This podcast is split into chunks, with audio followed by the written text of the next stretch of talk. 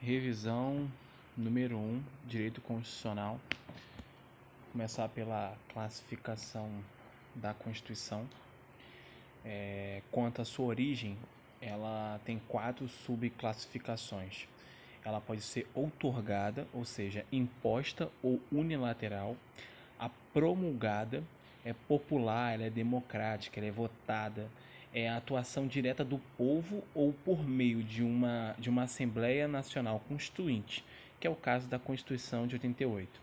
Ela pode ser cesarista ou bonapartista, que é nem outorgada e nem promulgada. é elaborada por um ditador, mas depende da manifestação popular. Ela não é muito democrática, não. Pactuada dualista é o acordo entre duas forças rivais. Quanto à sua forma, ela pode ser tanto escrita que é o meio instrumental, que ela é solene e formal, conjunto, ou seja, conjunto de regras sistematizadas e organizadas por órgãos constituintes. Dentro da forma escrita, ela pode ser codificada e legal. Codificada é um único documento. Por exemplo, a Constituição Federal de 88, ela é escrita codificada em um único documento.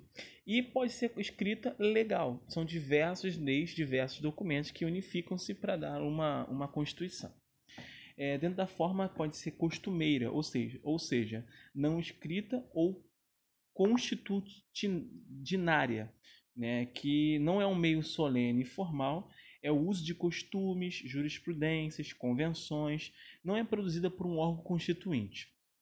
Quanto o, meio de elaboração, ou seja, um modo de elaboração, ela pode ser dogmática ou histórico ou costumeira. A dogmática, ela sempre é escrita elaborada de uma única vez. Dentro da classificação dogmática, existe a dogmática ortodoxa ou simples, que é baseada em uma única ideologia, ou eclética ou compromissória, que é o caso da Constituição Federal de 88, que são várias ideias. É, o outro modo de elaboração, que é histórica ou costumeira, ela não é escrita, não é estável, é, não, mais é estável, é, e processo é lento de formação. É, no caso da dogmática, ela é menos estável.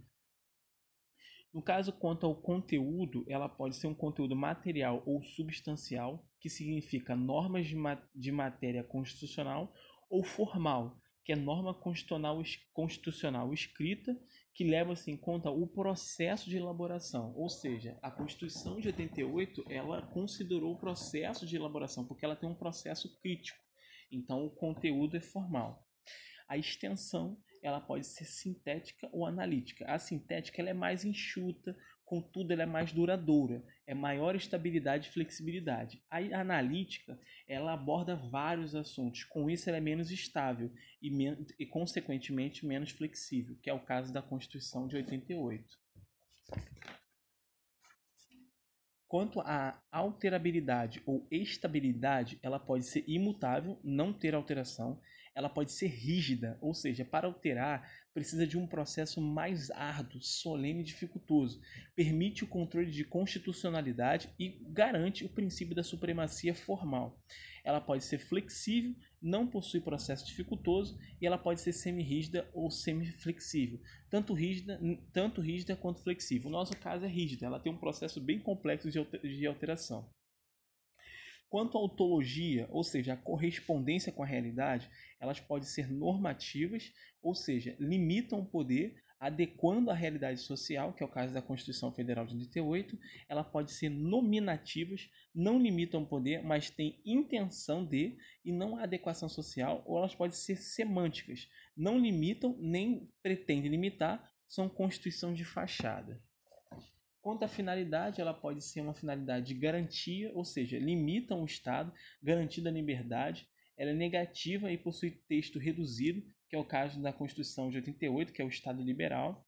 Ela pode ser uma finalidade de balanço, regulamentar a realidade do Estado indo é, em dado momento, ou ela pode ser dirigente, programática, estabelecendo programas, diretrizes programática, que também é o caso do Estado, é o caso da Constituição de 88 na sua forma Estado Social. Ou seja, a Constituição de 88, é, segundo, é, seguindo a ideia de finalidade, ela é tanto garantia e quanto dirigente. Garantia porque garante o Estado liberal, ou seja, limitam o poder, é uma forma negativa do Estado para garantir a liberdade. E também ela pode ser dirigente programática porque ela, tem, ela estabelece fins, programas para garantir o Estado social brasileiro.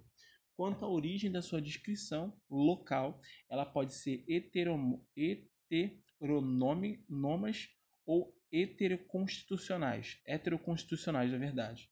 São elabora é elaborada fora de onde exerce o poder. Ou ela pode ser autônomas ou autoconstituições ou homoconstituições, que elabora dentro do contexto do país, que é o caso da Constituição de 88.